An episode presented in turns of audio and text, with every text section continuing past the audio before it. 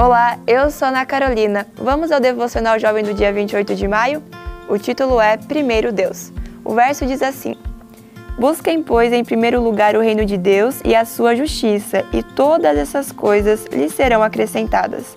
Mateus 6:33. Por que muitos lutam a vida toda e nunca estão satisfeitos? O profeta Ageu descreveu um cenário que parece convergente com essa realidade. Vocês têm plantado muito e colhido pouco. Vocês comem, mas não se fartam. Bebem, mas não se satisfazem. Vestem-se, mas não se aquecem. Aquele que recebe o salário, recebe-o para colocá-lo numa bolsa furada. Ageu 1,6. A sensação de urgência que resulta dos inúmeros compromissos e a falta de ordem na escala de valores desperta uma falsa sensação de que não há alternativa. Devemos sobrepor os compromissos à comunhão com Deus. Engana-se, porém, quem pensa que encontrará satisfação na vida enquanto Deus não estiver em primeiro lugar.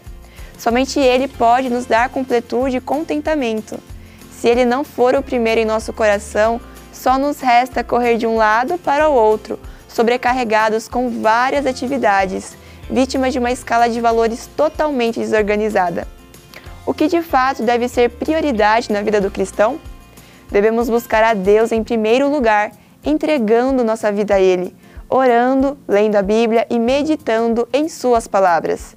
Assim, experimentaremos a satisfação que o Senhor nos oferece. Família, atividades religiosas, trabalho, estudos e recreação jamais deveriam estar acima de nosso compromisso com Deus.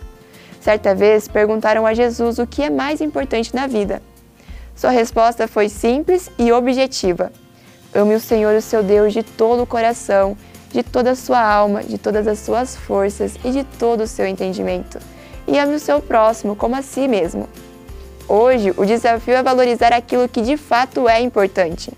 Deus deseja nos dar vida plena, mas isso só será possível àqueles que priorizarem o relacionamento com Ele. Quando o Senhor está em primeiro lugar, todas as coisas passam a fazer sentido porque somente Ele é capaz de suprir nossas necessidades e preencher o vazio de nosso coração. Essa foi a meditação de hoje. Coloque Deus em primeiro lugar da sua vida. Não esquece de deixar o seu like, comentar e se inscrever no canal. Até amanhã!